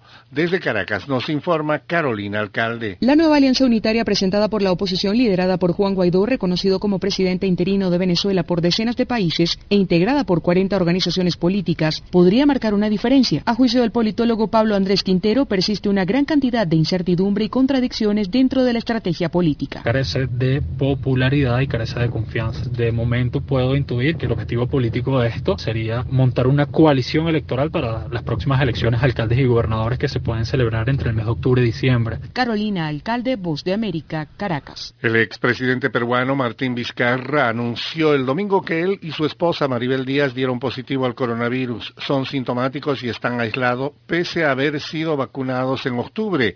Vizcarra dijo en su cuenta de Twitter que pese a los cuidados necesarios para evitar llevar el virus a casa, mi esposa y yo hemos dado positivo al COVID y somos sintomáticos. En octubre el expresidente, su esposa y su hermano se vacunaron en secreto contra el virus con dosis de la farmacéutica china Sinopharm. Las autoridades en Luisiana han dejado de reclamar al gobierno federal toda su asignación de la vacuna contra el COVID-19. Tres de cada cuatro condados en Kansas han rechazado nuevos envíos de la vacuna al menos una vez en el último mes. En Mississippi, las autoridades pidieron al gobierno federal que envíen los frascos en paquetes más pequeños para evitar que haya sobrantes que terminen dañados. La agencia AP informa que a medida que la oferta de vacunas en Estados Unidos supera la demanda, algunos lugares del país están rechazando los envíos por el interés cada vez menor de la gente. Se está paralizando. Alguna gente no la quiere, dijo Stacy Hillman, una enfermera del Departamento de Salud del Distrito Rural de Decatur, Kansas, donde menos de un tercio de los 2.900 habitantes ha recibido siquiera la primera dosis. La caída de la demanda de vacunas revela el desafío que enfrenta Estados Unidos al tratar de conquistar la pandemia y a la vez con la imagen de decenas de miles de dosis que se dañan en los anaqueles mientras países como India y Brasil padecen emergencias médicas graves. Más de la mitad de los adultos en Estados Unidos ha recibido al menos una dosis y el presidente Joe Biden festejó la superación de su objetivo de aplicar 200 millones de dosis en sus primeros 100 días de gobierno. También habló de una nueva etapa en la que se espera superar la renuencia de algunos a recibir la vacuna. En todo el país, farmacéuticos y autoridades de salud ven cómo cae la demanda y se acumulan las existencias. En un pequeño pueblo de Mississippi, la farmacéutica Robin Jackson prácticamente suplica a la gente que se presente a recibir la vacuna. La demanda era baja a pesar de los carteles que destacaban el arribo de las dosis. Eran más las vacunas que se perdían que las aplicadas. Leonardo Bonet, Voz de América, Washington. Desde Washington vía satélite y para Omega Estéreo de Panamá hemos presentado Buenos Días América. Buenos días América. Vía satélite. Desde Washington. La mejor franja informativa matutina está en los 107.3 FM de Omega Estéreo, 530 AM. Noticiero Omega Estéreo presenta los hechos nacionales e internacionales más relevantes del día. 730 AM. Infoanálisis. Con entrevistas y análisis con los personajes que son noticia. De 8 y 30 a 9 y 30 de la mañana, sin rodeos. Con Álvaro Alvarado. De lunes a viernes. Por Omega Estéreo. Problemas de tierra, accidentes graves, reclamos a aseguradoras, incumplimientos de contratos, reclamos de herencias, todo asunto civil y penal, consulte al 6614-1445. Ahora contamos con el servicio de asesoría, confección de pliegos de cargos, impugnación y defensa en materia de contrataciones públicas. 6614-1445. Cosas que haré ahora de jubilado. Jugar con mis nietos y que Ñita les haga un comidón. Hacer 45 minutos en la caminadora. Conectarme por videollamada para hablar con Tony. Verme la nueva temporada de mi serie favorita. Cuando estás jubilado, los momentos en familia se disfrutan más. Pide tu préstamo personal de recién jubilado y recibe un bono gratis de hasta 350 balboas. Llámanos al 875-55. Credit Corp Bank. Cuenta con nosotros. Cálculo de interés sobre saldo. Tasa de interés nominal desde 6.60%. Tasa efectiva 7.60%. 25 años plazo. El bono aplica para los 100 primeros préstamos de 5.001 en adelante. No aplican refinanciamientos. Promoción válida del 12 de abril al 12 de mayo de 2021. Para más detalle de la promoción ingresa a www.creditcorban.com.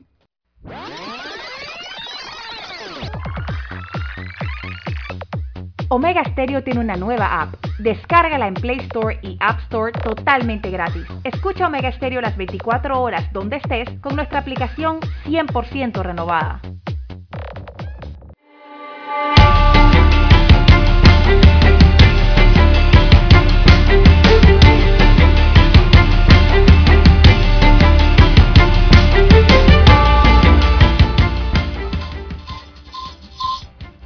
Bien, señoras y señores, son las 7, 8 minutos. Eh, la Fuerza de Tarea Conjunta suspendió ayer, a eso de las 6, la búsqueda de un joven que desapareció en la playa de Río Mar. Hoy continuará la búsqueda de este joven que está desaparecido en el Pacífico panameño. Lamentable, veníamos comentando de que tener mucho cuidado cuando se va a la playa. Mucho, pero mucho cuidado, don César. También tenemos dentro de la temática para hoy que el Tribunal Administrativo de la Función Pública quedó en el limbo ante la ausencia de la designación de dos magistrados que siguen sin ser nombrados por el Ejecutivo este es un tema que hay que abordar porque se trata de responsabilidad para con los servidores públicos, señoras y señores, señor presidente de la República. En abril de 2018 la Asamblea Nacional escogió a Nelly González Hernández como magistrada principal y a Martín Wilson Chen como suplente del Tribunal Administrativo de la Función Pública, pero se dejó sin nombrar a los otros dos magistrados, situación que deja la puerta abierta a los despidos injustificados en el Estado. Según la FENACEP, hay cerca de 50 mil funcionarios destituidos que no han podido cobrar su prima de antigüedad. Los tres magistrados encargados de velar por la función pública son escogidos uno por la Asamblea, que ya fue ratificada por el Pleno, otro por las asociaciones de trabajadores y otro por el presidente de la República. El nuevo ente tendrá la competencia para conocer de las apelaciones contra las acciones de recursos humanos, incluyendo las instituciones dirigidas contra los servidores públicos permanentes que pertenezcan o no a una de las carreras públicas reconocidas en la Constitución o la ley. El secretario de Defensa y Carrera Administrativa de la FENACEP, Enrique Montenegro, explicó que el presidente Juan Carlos Varela nunca nombró el magistrado que le correspondía nombrar y el presidente Laurentino Cortizo a la fecha tampoco ha hecho los nombramientos correspondientes. Bueno, y ahí, observamos que Martín Wilson ya no va a ser suplente allí, sino que ya lo acaban de nombrar ahora magistrado del Tribunal de Contrataciones Públicas. Pero este, estos cargos siguen en un limbo. Según el dirigente sindical, los magistrados tienen el deber de atender todas las instituciones desde el punto de vista legal para que los funcionarios no tengan que acudir a la Corte Suprema de Justicia, ya que no todos tienen dinero para pagar costos legales. La idea, según Montenegro, es que para poder pagar la prima de antigüedad a los destituidos, los tres magistrados tenían que estar nombrados, pero la ley fue hecha sin incluir este artículo. Sin embargo, se espera que el presidente actúe, nombre con mayor celeridad a los dos magistrados restantes. Juan Carlos Arauz, presidente del Colegio Nacional de Abogados, está de acuerdo en que solo falta voluntad política para ponerlo en funcionamiento. Este tribunal entraba con unas funciones determinadas para resguardar los temas que tienen que ver con el servicio público y mientras no se ponga en funcionamiento, no sabríamos en la práctica su necesidad. Bueno, la verdad es que, la verdad sea dicha, este tribunal tiene todo empantanado. Los servidores públicos no pueden cobrar su prima de antigüedad por la sencilla razón de que incluyeron un artículo que dice que los temas de prima de antigüedad no podrán ser ventilados, ni pagados, ni tratados por las instituciones hasta tanto no se nombren los magistrados. Algo totalmente inconstitucional e ilegal y fuera anticonvencional y fuera de todos los derechos de los trabajadores. Ya los abogados nos hemos encontrado con esos problemas cuando hacemos los reclamos de pagos de primas de antigüedad. Pues las instituciones responden negándolo, no negándolo para ser específico, sino dejando en un limbo la respuesta a esas pretensiones o peticiones bajo el argumento de que mientras no nombren a esos magistrados ellos no pueden resolver si la persona tiene derecho o no a la prima de antigüedad, algo también insólito en este país. Esto no entiendo realmente.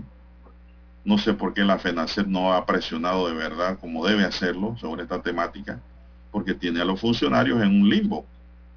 Aquí cualquier funcionario que termine eh, su labor por X o Y motivo en determinada institución pública y pide el pago del primo de antigüedad, el pago de la prima de antigüedad, le responden diciendo de que como no se han nombrado los tres magistrados, no se pueden pronunciar sobre la materia. Esto no tiene sentido realmente. Esto no tiene sentido. Simplemente hay que presentar una demanda de inconstitucionalidad contra ese artículo y me voy a tomar la tarea, me voy a tomar la tarea de hacerlo, créame porque esto no puede seguir funcionando como está ahora mismo. Simplemente en el gobierno de Varela crearon esa llave, porque el gobierno de Martinelli, vamos a decir las cosas como son, reconoció ese derecho a todo trabajador del Estado que no tenía derecho a nada antes. Entonces, el gobierno de Varela encontró la forma de no pagar las primas de antigüedad a la gente que iba a ir votando de cambio democrático. Es la realidad. Es pelea por el poder Martinelli no quería dejar a su gente desprotegida porque sabían que estos nombramientos políticos terminan con un despido político también.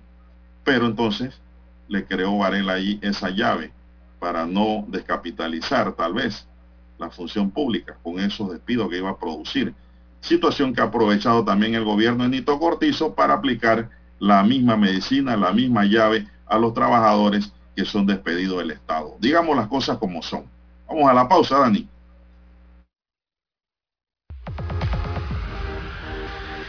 Omega Stereo tiene una nueva app. Descárgala en Play Store y App Store totalmente gratis. Escucha Omega Stereo las 24 horas donde estés con nuestra aplicación totalmente nueva.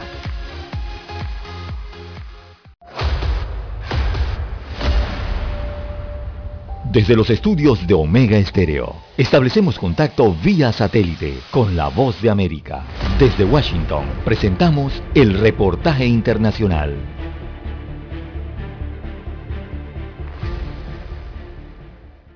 Durante décadas, los españoles han abandonado el campo para buscar trabajo en ciudades como Barcelona, una de las zonas más densamente pobladas de Europa. Esta tendencia podría estar cambiando con el interés por zonas rurales como Ginestar, un pueblo catalán de menos de mil habitantes. Esther es peruana y llegó a Ginestar hace siete años después de vivir en Lima y en Madrid y asegura que no volvería a una ciudad grande. Y en la pandemia, pues he notado que también ha, eh, ha habido gente eh, de otros lugares que no necesariamente sean españoles, por aquí interesados en buscar alguna casita. En 2019, España fue el segundo país de la Unión Europea con la tasa de natalidad más baja, y los extranjeros representan gran parte del escaso crecimiento demográfico. Mandy y su pareja Jerome, ambos de los Países Bajos, llegaron a Ginestar y han tenido a su primera hija. Tienen un negocio de actividades al aire libre, disfrutan del entorno natural y lo ven como el lugar perfecto para criar niños. Hemos visto ahora mismo que en la edad que tengo yo, 30, 35 años, hay tres parejas que están haciendo su casa en el pueblo. Esto es algo muy positivo. El gobierno de España ha anunciado un programa contra la despoblación rural y la transformación digital es clave para impulsar la migración hacia zonas rurales. Conchita Puyol y Sarroca nos explica los esfuerzos que hace el ayuntamiento. Y ahora estamos impulsando que se implante un laboratorio de, la, de toda la tecnología 5G. La pandemia del COVID-19 ha demostrado que la tecnología digital y los nuevos modelos de crecimiento económico sostenible son clave para repoblar las regiones olvidadas. Alfonso Beato, La Voz de América, Barcelona, España.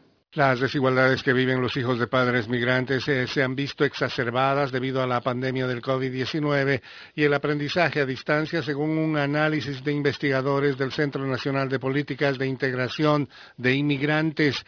Este centro sostiene que algunas de las disparidades, como la falta de acceso a la tecnología, la pobreza y el aislamiento lingüístico, que ya existían desde antes de la pandemia, se volvieron más profundas a medida que la educación migró a las plataformas digitales para evitar la propagación del COVID-19. En Nicaragua, los estudiantes fueron protagonistas fundamentales en las protestas de abril de 2018 y tres años después anticipan que no aceptan elecciones sin justicia. Nos informa Daliana Ocaña. Los estudiantes universitarios fueron los principales protagonistas de las protestas sociales que ocurrieron en Nicaragua en 2018. Encendieron la llama de una lucha que exigía justicia, democracia y libertad. Los jóvenes se autoconvocaron, se atrincheraron y resistieron dentro de las universidades las embestidas de paramilitares armados con fusiles de guerra para lograr lo impensable, sentar al presidente Daniel Ortega en un histórico diálogo nacional que tres años después sigue sin cumplir las demandas de democracia y justicia. Daliano Caña, Voz de América, Nicaragua. Escucharon vía satélite desde Washington el reportaje internacional. Para anunciarse en Omega Estéreo, marque el 269-2237. Con mucho gusto le brindaremos una atención profesional y personalizada. Su publicidad en Omega Estéreo. La escucharán de costa a costa y frontera a frontera. Contáctenos 269-2237. Gracias. Cosas que haré ahora de jubilado. Jugar con mis nietos y que Ñita les haga un comidón. Hacer 45 minutos en la caminadora. Conectarme por videollamada para hablar con Tony. Verme la nueva temporada de mi serie favorita. Cuando estás jubilado, los momentos en familia se disfrutan más. Pide tu préstamo personal de recién jubilado y recibe un bono gratis de hasta 350 balboas. Llámanos al 875-55. Credit Corp Bank. Cuenta con nosotros. Cálculo de interés sobre saldo. Tasa de interés nominal desde 6.60%. Tasa efectiva 7.60%. 25 años plazo. El bono aplica para los 100 primeros préstamos de 5.001 en adelante. No aplican refinanciamientos. Promoción válida del 12 de abril al 12 de mayo de 2021. Para más detalle de la promoción ingresa a www.creditcorban.com. 7.30 AM. Infoanálisis. Con entrevistas y análisis con los personajes que son noticia. La mejor franja informativa matutina está en los 107.3 FM de Omega Estéreo. Cadena Nacional.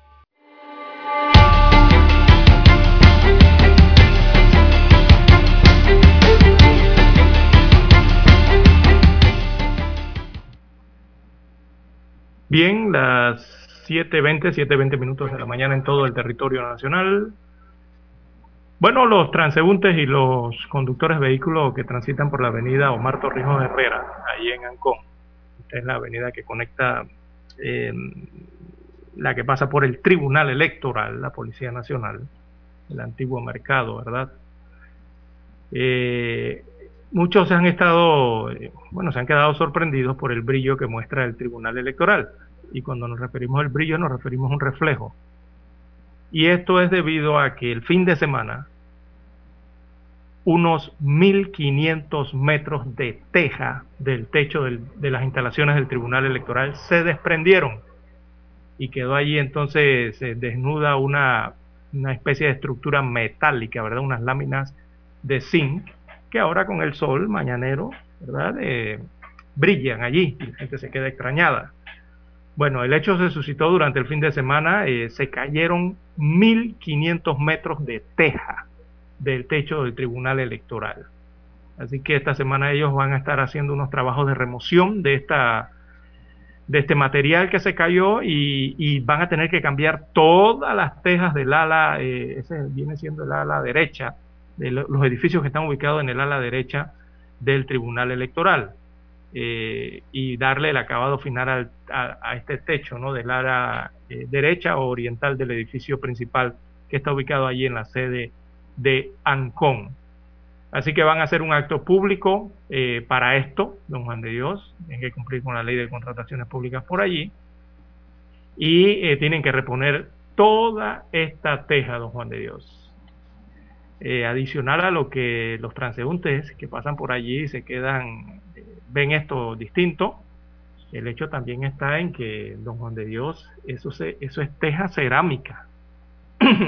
eso no es la panalí de esta que usted ve por allí, que viene un... ¿Está más cara?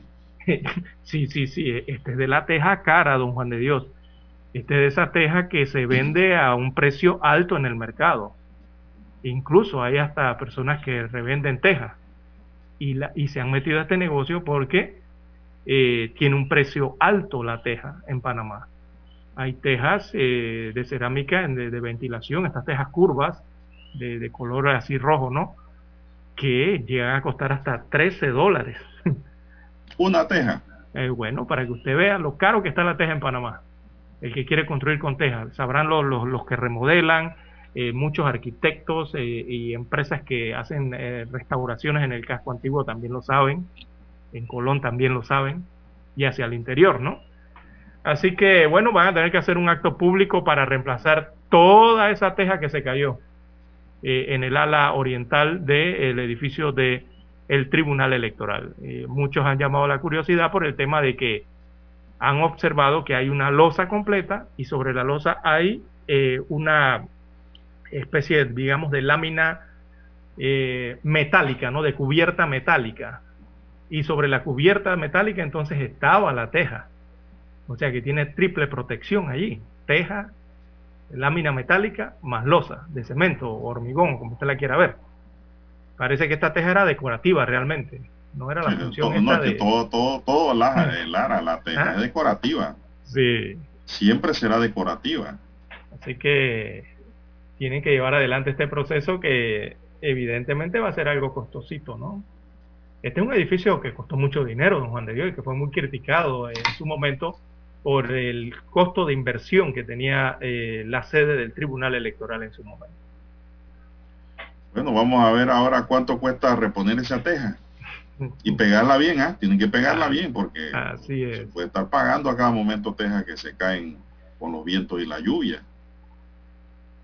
Un trabajo tiene que hacerse un trabajo bien, bien, eh, bien ejecutado para que no vuelva a ocurrir eso. Si es que le van a poner teja de nuevo y no le van a poner otra cosa. Otro panalit, quién sabe qué. Bueno, eso por acá, por el Tribunal Electoral, ocurre eso con la teja. Parece que le cayó la teja al Tribunal Electoral, o se le cayó la teja, una de las dos. Y por la costa atlántica, don Juan de Dios, eh, ya que hablamos de, esto, de estas infraestructuras, eh, el histórico Hotel Washington, en la ciudad de Colón, don Juan de Dios, eh, ubicado allá en la ciudad de Colón, estaría a la venta, este histórico hotel. Es la gran pregunta que se hacen muchos el día de hoy, de esta estructura que es imponente de verdad. Esta estructura tiene más de 100 años, yo creo que tiene como 160 años, por allá anda el, la inauguración, 150 o 160 años tiene esta infraestructura y, y, y, una infraestructura importante que está situada allí frente al Mar Caribe en la ciudad de Colón, está a la orilla de la bahía, esa bahía se llama Bahía eh, en la isla Manzanillo, ¿no? Allí en, en la, eh, tiene tremenda vista a la entrada eh, del canal de Panamá, de, del canal interoceánico.